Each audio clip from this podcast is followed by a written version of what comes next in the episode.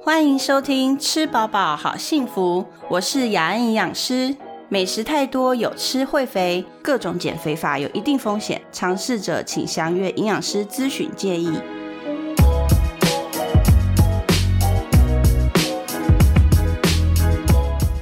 欢迎大家今天收听这一集，我们这一集很特别，因为呢，我们在最后的呃这个节目的结尾呢，我们会抽出，没错，就是上个月呃留言的朋友，那呃里面会抽出一位，然后我们会给他一个特别的奖品鼓励，就是我个人会提供他一个克制化的营养咨询，一对一哦，一对一哦，所以如果你今天收听这个节目，一定要收听到最后，因为我们会。呃，一起来听一些大家的留言，然后抽出一位幸运的得奖者。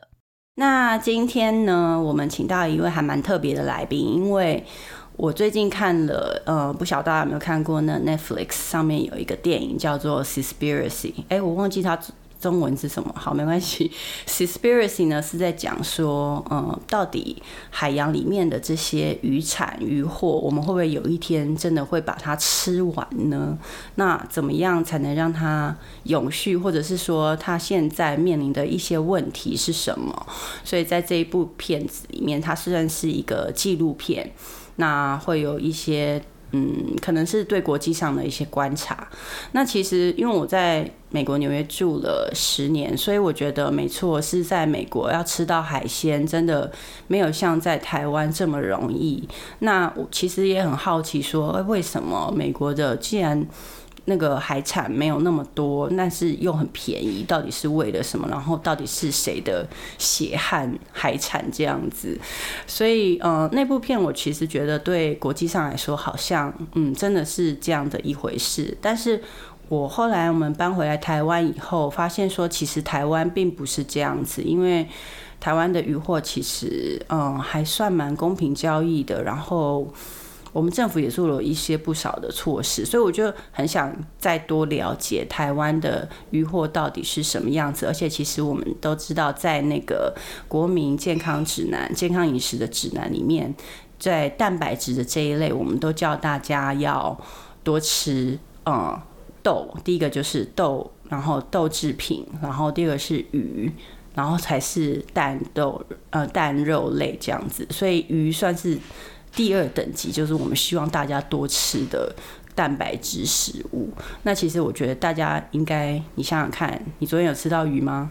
前天有吃到吗？你这个礼拜有吃到鱼吗？对不对？所以我为了要想要嗯更了解台湾这个渔货啊，我们怎么吃海鲜这件事呢，就请到今天特别来宾是，前面讲那么长，不知道 他等很久这样子。呃，财团法人台湾养殖渔业发展基金会的洪家美组长，噔噔噔噔噔噔，自自那个 那个那个派。鼓掌声，这样鼓掌声耶！那佳美很棒，因为佳美她自己自己就是哎，自我介绍好了，因为养殖这个学术出身的来，对，就就就是一个呃海洋大学养殖系毕业的学生。那呃，我做的。东西跟通常养殖系毕业学生不太一样，就是通常养殖系毕业学生，我就说，哎，我们想要去现场做做养殖，但因为本人养什么死什么，对，就是我也不知道为什么，所以我做的东西比较偏向行销推广，然后甚至有接触到教育这一环。了解，所以你在食鱼教育这这一方面有下了一些功夫，对不对？有，就是呃，应该不能说下功夫，就是随着环境的变化，你就慢慢去接受很多的资讯，嗯，然后再把它。呃，咀嚼之后，然后再还给这个社会。嗯，我是这样听起来，嗯，好像有一点嗯永续再利用的感觉。好，那告诉大家一下哈，因为可能大家对食农教育有一些些概念，就是去了解土地、食物呃农作物怎么来，然后我怎么吃它这样子。那食鱼教育也是这样子吗？嗯，食育教育要看你怎么去看呐。那因为，呃，目前我们去想到食农教育的时候，都会从，哎，我们要去认识生产、认识土地。但是食，呃，其实食农教育可以谈范围很多，对，包含，呃，如果你有去乡乡下的话，会有庙。那庙的，其实你有没有发现，在渔村的庙特别的大？因为呃，那个也是庙特别多哎，对，特别多，特别大。然后你会发现，渔村的房子小小的，庙特别大。那其实这都是有一些，不管是宗教或者是渔村文化，其实教育应该可以更扩展到我们的生活有相关的。对，因为像妈祖也是跟渔业有关，对不对？对对对。哦，因为你上次有提到那个。呃，妈祖啊这边啊，还有庙这边，你是不是说有一个很大的祭典？对，就是在那个今年十月、十一月，在道公港会有有一个王传祭。嗯，哪一个王啊？就是。国王的王王，对他就是烧王船哦，烧王船这样子。他意思是不是就说你烧了那条船，然后其他渔船就平平安安这样子？对他就是把诶，以前他们说把瘟疫带走哦，对，就坏的东西都在那一艘船上。然后因为祭典很大，就是呃，我们的远洋渔船几乎都会来台湾。嗯嗯嗯，远洋渔船台湾有很多远洋渔船吗？非常多，大概有有上千艘哦，那很多哎。对，然后他们就是在这个时候，因为他三年一颗，所以他就会回来，然后渔民就会参加。这个祭这个祭典，对哇，所以食鱼教育其实后面还有很多跟渔业相关的文化哈，大家都可以去了解。在你在吃条这条鱼的时候，就特别有感觉这样子。对，因为有非常多的文化可以去好好看。嗯，那你一开始为什么想要做这个食鱼教育？哎，其实蛮好笑啊，反正我自己是养殖系毕业。嗯。然后就跑去当记者，嗯，然后可是你内心还很想要去卖水产，嗯，然后有一天我们访问到渔民的时候，然后他们就说，哎，如果大家都不吃鱼，那我们的产业到底要何去何从？然后我内心想是说，哎，如果有一天大家都不吃鱼，那我会不会没工作？没工作，对对，所以。就因为这样子，然后你就跳到食农教育，哎，食鱼教育这个坑里面了。对，而且其实现在我们也发现，台湾人可能我不知道是不是越来越吃越少的鱼产啊？你自己观察呢？其实我们不要说观察啦，因为吃鱼量一定。呃，比起以前一定会少。嗯，呃，如果你有印象的话，以前家里的餐盘是整尾鱼，对，但现在都变鱼片了，对，甚至很多都说，哎，我要买那个调理的鱼。对，那我们回到一个比较科学一点数据来看呢，就是我们透过农委会有一个粮食平衡表来看，一百零八年人均水产的使用量大概每人每年是二十五公斤，可是相较一百零零年的时候，它其实三十六。六点五公斤，它下滑了不少。但是这个下滑原因，当然除了生产量减少之外，嗯，整体的消费量可能也有一些下滑的情况。但是到底差在哪里？其实它还是要花时间去分析。可是如果我们换一个方式来看，我们去看近年水产品的供需概况，你会发现到国内水产品的消费大概可以分成国产跟进口。那在进口水产品的部分，其实每年都有成长的趋。趋势，嗯，而国产水产品的产量其实都有呃减少的情形。那这样的区分，其实它还包含就是近年国产水产品的出口量也有上涨，但是你呃假假假设我们人就吃那么多的量，对，所以你就看到那个消消涨的过程。或许大家不是呃不吃国产鱼，就是。他们可能进口鱼吃多了一点，对，对啊，因为我们现在呃，大家一般买鱼啦，尤其是比较年轻，我我把自己自称为年轻人，因为我们小时候吃的鱼都是跟妈妈去传统市场那个鱼贩。那那些摊上面的鱼，然后你就看它怎么杀鱼啊，怎么取内脏啊，这些怎么清干净，怎么去鱼鳞，甚至那那个鱼鳞的状况都有，或者是妈妈拿回家来还要自己再处理这样子。可是现在我们长大了，然后已经过了三四十年，已经透露我的年龄哈。三四十年后，我们现在发现大家吃鱼都是，比如说大卖场或是超级市场的那个冷冻鱼片。然后都是处理好的，嗯，好，比较少看到一条一整条一整条的鱼，对不对？然后这些的价格好像。哎，也没有比以前涨很多，我们就发现说，像呃，像我们营养师很喜欢叫大家吃 omega 三啊，那现在你去路上随便问人家一个 omega 三的食物，大家都会说要吃鲑鱼。可是台湾我们没有养殖鲑鱼嘛，我们也不够冷，对不对？所以几乎鲑鱼都是进口来的，那就。让我想到说，哎，那是不是跟我们看的那个纪录片片哈 s p i r i t 有一点点关联？说我们是不是都以仰赖很多进口的鱼种，因为这些比较方便，然后比较价格又便宜，然后我们就一直吃这样子的食物哈。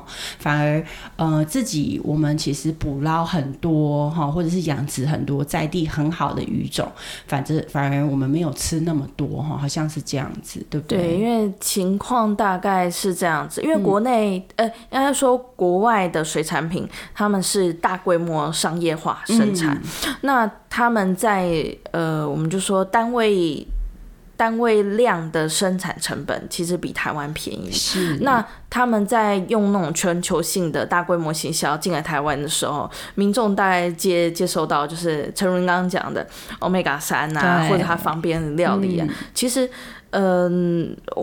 换个方式啦，我觉得消费者可以去思考一下，国外进口的水产品，其实，呃。它在碳足迹的里程也比较高，而且你如果去购买国外水产品的话，其实在帮国外创造就业机会。是，对你也可以多选购国内的水产品，不不仅它的碳里程低，然后你也去去维持说，哎，国内基本的第一级产业的一些生产状况。对啊，对，所以我们台湾有很多很好的渔产类，比如说养殖类，有蛤蛤蟆啊，对不对？哈，虾子啊，这些都。很棒，这样子，对啊，所以或说不定下一集我们可以来再来聊聊这个部分。嗯，那所以你之前有讲到说，呃，你妈妈有就是去哪哪一国玩，然后买了很贵的什么罐头，是不是？就是我妈有一年她去冰岛玩，然后呢，其实冰岛这个国家很有趣，她在二零零八年的时候，这个国家因为金融危机的关系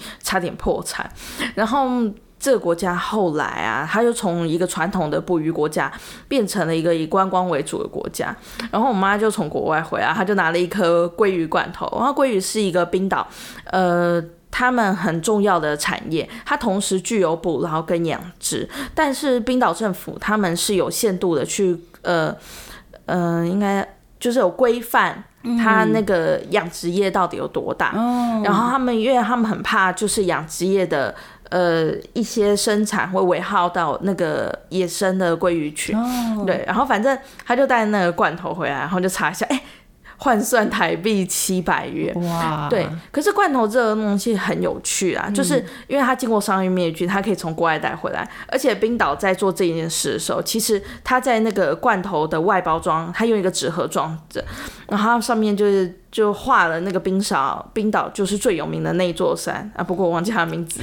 对，你可以看到在冰岛的一些环境，嗯，对，然后它的鲑鱼就是他们当地就是很主要的鱼种，嗯嗯，所以它。就是用罐头跟世界做朋友这样子。嗯，其实你可以通过罐头去认识很多国家的呃水产品是长什么样子，然后还有可能他们会有那个他们的地标，像像冰岛地地标。然后例如说你去东南亚，你买到罐头的时候，你就发现怎么都是黑胡椒啊、酸辣什么。其实你可以去看到他们当地的。饮食文化到底是长什么样子？习惯吃的东西，去新加坡可能就看到蛮多的东南亚的食物。对你就会看到大概是什么样的状况，然后就觉得他们的口味超超有趣的。嗯嗯，对，所以罐头其实真的是一个，如果你想要看从就是从食物里面去，因为现在大家。大家不能出国嘛，可能就可以看一下说国外进来的嗯罐头的这个食物上面有什么样子的标识跟什么样子图案，说不定你就可以环环地球一周，有可能环地球一周。对啊，包装食品真的很妙哈，所以嗯，所以你在养殖这边也看到说，哎，不少台湾的罐头跟国外的罐头做法有有什么不一样吗？其实台湾的罐头做法跟国外其实都基本上差不多啦，因为就是。马口铁罐头，这就是一个国国际上面通用的一个包装的规格啦。嗯但是最大的不同就是你在台湾看到的，可能它就是以比较大量捕捞的青鱼，或者是尾尾鱼，或者是我们所谓的煎煎鱼，嗯它的罐头为主。但在国外，你像西班牙，好，我们就拿西班牙这个国家来讲好了。西班牙是一个海鲜的进口大国，它也是出口大国。嗯，所以你可以在西班牙的海的罐头里面看到，它可能有章鱼啊，然后可能有那天我同事还拿了一颗石狗公的哦，鱼放在里面，哇，然后。我那时候就觉得好奇怪，为什么西班牙会有这个罐头？然后后来发现，原来它是一个呃国际就是水产品贸贸易一个很重要的国家。哦，所以它就是各种鱼货的罐头可能都有。对对对，因为其实像我是台北怂之外，我也是纽约怂，就是在美国的鱼罐头只有一种叫做呃 sea chicken，就是海底鸡，海底鸡就是尾鱼这样子，然后其他好像就没嘞欸、好像有一点 sardine，就是沙丁鱼这样子，呃，像沙丁鱼、飞鱼、飞鱼没看过，尾鱼、鲑鱼，大概都是鲑鱼罐头也没看过、欸。对，可是就是在国外比较大宗，通常会制制成罐头，就是所谓的大宗水产品。嗯嗯，那它会做成罐头。那、呃，大概这几年呢、因为就是人口老化情况，他们可能再也打不开，就是老人家打不开那个马口铁的罐头。对，所以在软袋罐头上面，它这样子的包装就越来越然后就有点越新像铝箔包的那种，对对对，不就是如果你去吃那个呃泡面，那个比较大大碗一碗五六十块那种，你就看到那个里面有肉真的块啊牛肉猪肉块嗯的那种其实那一包袋它就是罐头。哦，那这个东西在国内目前还是比较少少见的情况，就是有西沙油，对 有对西沙油啊那对人食用的部分，我觉得是一个环境因素。我们的国人对于罐头这个不见得能接受，可是，在邻近国家像是日本啊、韩国，他们都遇到一样的问题的时候，他们很多东西都做成了罐头。那老人家可能一撕就可以吃了。哦，就铝箔包，或者是哦，以前我们也不是是大家比较归类，好像就是一罐一罐的，好像玻璃罐的也算，对不对？然后在在日本，尤其他们的水产品很容易会做成这样子，就是即即食料理就对了，因为他们、打开就可以吃。对他们就是要让他们的国国人去努力吃他们国家的鱼。哦，对，然后去耶摄取取营养，所以他们在这种软袋罐头上面，或者是不要讲软袋，或者是马口铁，它都在上面写 EPA 跟 DH。哦，对，就是有一些营养行销在上面，嗯，所以这个其实说不定台湾未来也可以往这个方向发展。对，我们有那么多鱼货可以对做成希这望样啦嗯，对，因为在国内你在罐头上面会看到上面会写无添加防腐剂。不是啊，现在你看很多人要增肌减脂，有没有？所以那个便利超商啊，你就可以买得到那种呃什么迷迭香。鸡胸肉有没有？所以现在嗯，说不定未来我们可以为了要增肌减脂，然后多吃一些蛋白质，鱼也是很好的蛋白质来源啊。对啊，所以、嗯也说不定会有一个什么柠檬鱼 之类的一个包哈，这样子让大家可以嗯不同的选择。其实如果不不讲不谈国产或进口的话，嗯其实，在便利商店像。呃，国际的某个就是鲑鱼商，他也在台湾的便利超商，他有去卖所谓的鲑鱼、嗯这样子，像鸡胸肉的那个料理。嗯嗯对就就直接可以吃了嗯，就可以很方便的。嗯因为真的，我们呃，尤其是我们生活在比较忙碌都市，然后。呃，我想收听的各位听众朋友，很多都是年纪很轻还在打拼的，所以会很需要这种很快可以及时帮忙料理，然后又比较健康，然后又是国产的东西。哈对，我们希望你现在，如果你是收听的渔民哈，或者是这个渔民的渔渔获的这个食品加工业，或许你可以来想想这方面哈，我们怎么样去做发展。那我们刚刚讲很多食鱼教育的方向啊，或是呃你以前的经验，那。嗯，你在推动食鱼教育这个这个历程里面，有没有遇到什么比较困难的事情，会觉得你觉得好像还没办法解决，然后想要大家一起帮忙的？比较困难的哦，其实应该是大家对于食农教育或者食育教育，它在整个国内发展的过程中，因为它是从无到嗯到有，它可能就是刚刚提的，它可能比较有一些既定的印象在。但我觉得可以秉持这个比较开阔的心去看食育教教育这件事情。像前一阵子我就在我自己的那个社的一个社团，然后我就贴了一个叫做大。大人味的食育教育，因为在在日本，他们谈食育教育的时候，他们可能会跟酒，就是我去谈什么样的酒适合配什么样的鱼。对。那在既定的观念中，就是哎，我们海鲜就是要配白酒。可是，在他的文章里面，他就写说，鳗鱼其实跟红酒其实是很搭。对啊，然后清酒也有辛口或者是甜的，对不对？对。嗯，然后就是打打破一些既既定印象，包含是什么样的啤酒配什么样的海鲜，它其实是不一样的。那在取得一个共鸣点的时候，你去推食农食育教育的时候，就会变得比较简单一点，因为你让人家觉得哇，这个东西是很有趣的，然后你再进一步去跟他谈。那只是要有开阔的心，就是其实应该是说。你要更多去涉略不同样的面向，嗯然后去看这一件事。嗯，对，所以食育教育，我想，不管神农教育、食育教育也好，或者是你自己想要开始接触这方面，让你自己教育你自己也好。比较想要了解自己吃到吃到什么东西，其实就是从你身边的一些小东西开始。我们刚刚讲到，哎，去逛超市的时候有没有看到什么样子的罐头或是包装？好，那这些东西从哪里来，可能就是你的第一步。然后呢，我们自己在做教育的时候，可能教你的孩子或者你的家人，那可能就要从很生活化的方面去慢慢慢慢让他们了解说，哦。原来这些都包含在饮食教育里面，对不对？嗯，好哦。所以今天呢，很谢谢你来跟我们聊食鱼教育这件事，因为其实跟 s p i r a c y 还有一点点距离，我们还没聊到永续这方面，对不对？那我们留到下一集，然后我们再来聊永续。谢谢你，谢谢，拜拜，拜拜。那我们现在来看一下，很多朋友其实。就是过去一个月多来，呃，留言给我们，然后有一些人有一些建议啊，或是给我们的鼓励，还有可能有些人有一些问题，那我就在这里一起回复大家。然后最重要的是，我们会抽一名留言的听众，然后我会帮他做一个呃个人的营养咨询。好，这是我们之前就一直都有。嗯，广告给大家，就是希望大家给我们一些回馈的鼓励，这样子。好哦，第一位听众朋友是 Chan B K 陈先，我不知道陈先生或陈小姐。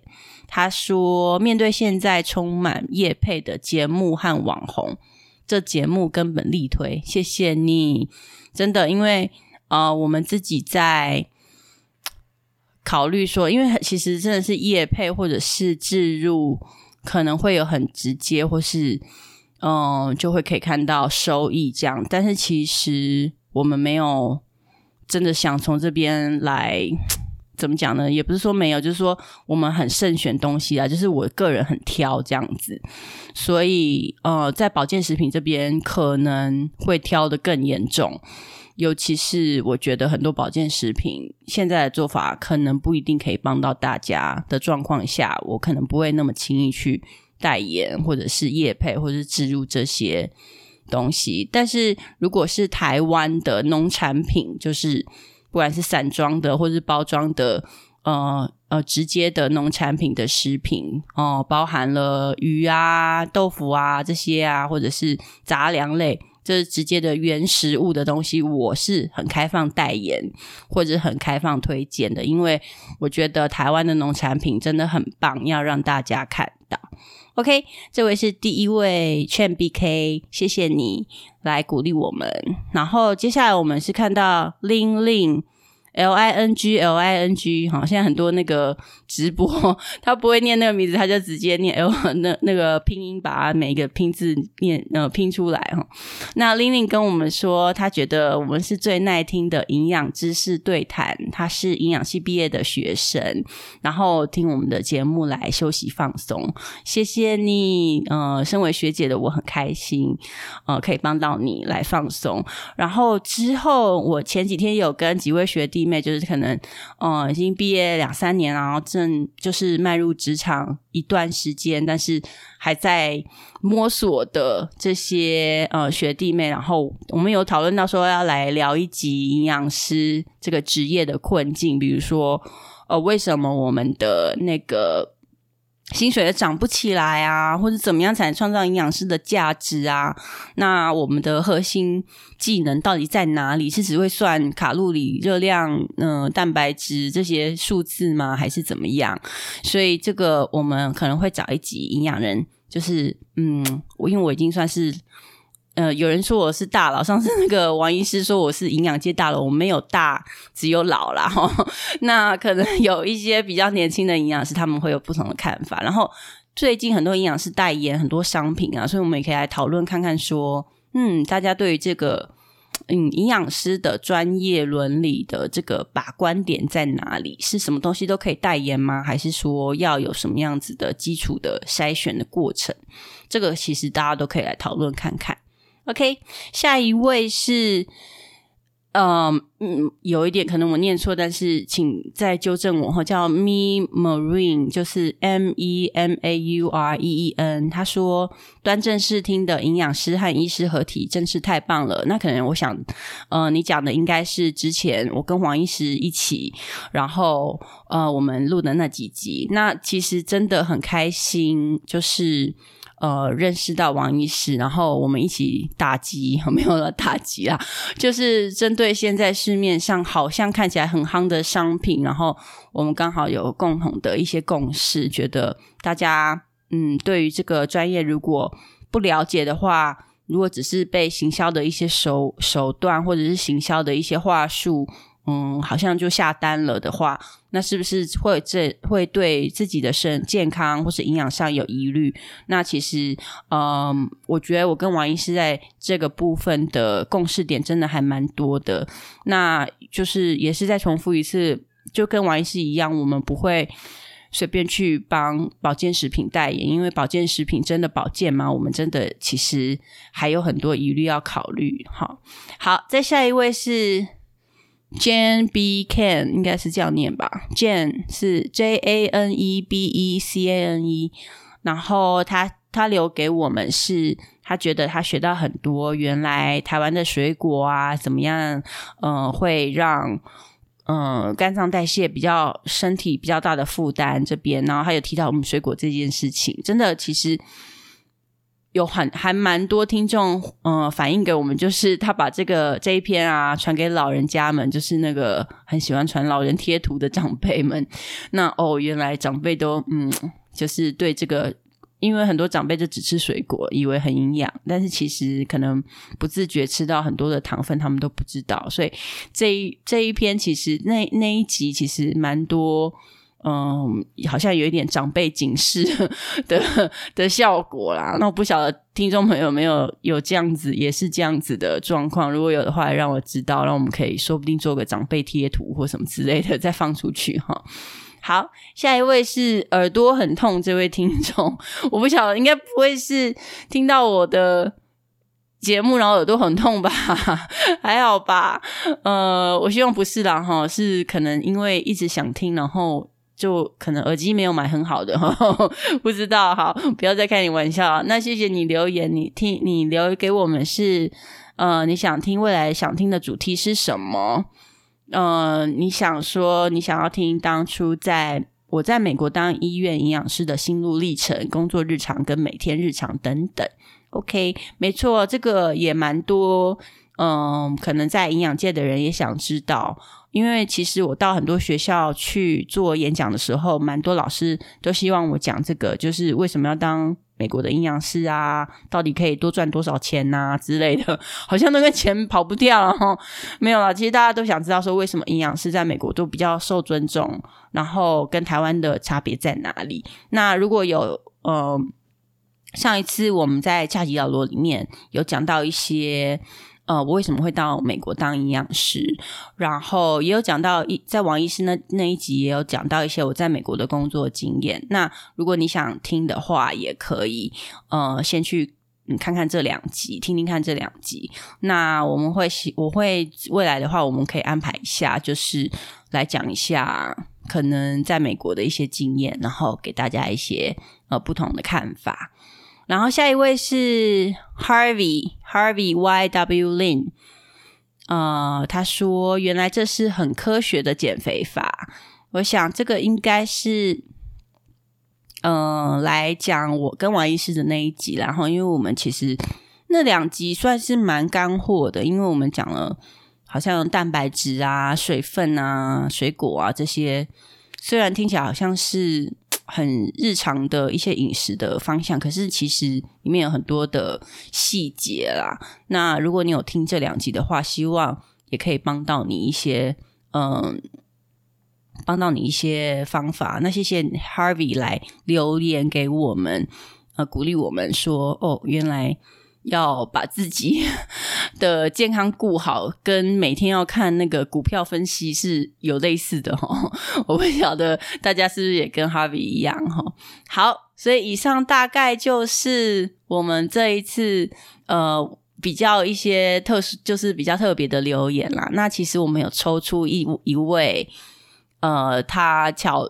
有一位听众，然后他叫做落胖球，恭喜你，落胖球。他告诉我们说，食物没有好坏，因为他说听到营养师在老罗那集说到食物没有好坏。让他很感动，因为他现在正在减肥，然后有时候吃到点心或很多淀粉就开始很自我谴责，然后听到我说鸡排也是呃食物，它能带给你内心的开心，所以绝对不是坏食物。那这句话让他觉得很安心，他觉得呃没错，营养就是要在生活跟营养之间取得一个平衡，才是一个长久能维持的减肥方式。那恭喜你落胖球，没错，这就是我想要从我们的 podcast 去传递的一个概念跟一个想法给大家，就是食物没有好坏之分，没错，然后完全是取决于你怎么样去运用它。那落胖球，如果你有听到这一集的话，那你中奖了，请你跟我们联络，看是要在粉丝专业呢，呃，直接留言给我们，或者是呃。到我自己个人的专呃那个粉那个 FB 的个人页林雅恩也可以找到我，那就留言给我，然后我们就可以安排你的个人营养咨询哦。好，所以我们今天先到这里喽。那这个月也请大家继续加油留言，然后我们月底的时候也会再抽出，或者下个月初的时候我们会抽出这个月的幸运听众朋友。那继续收听哦，拜拜。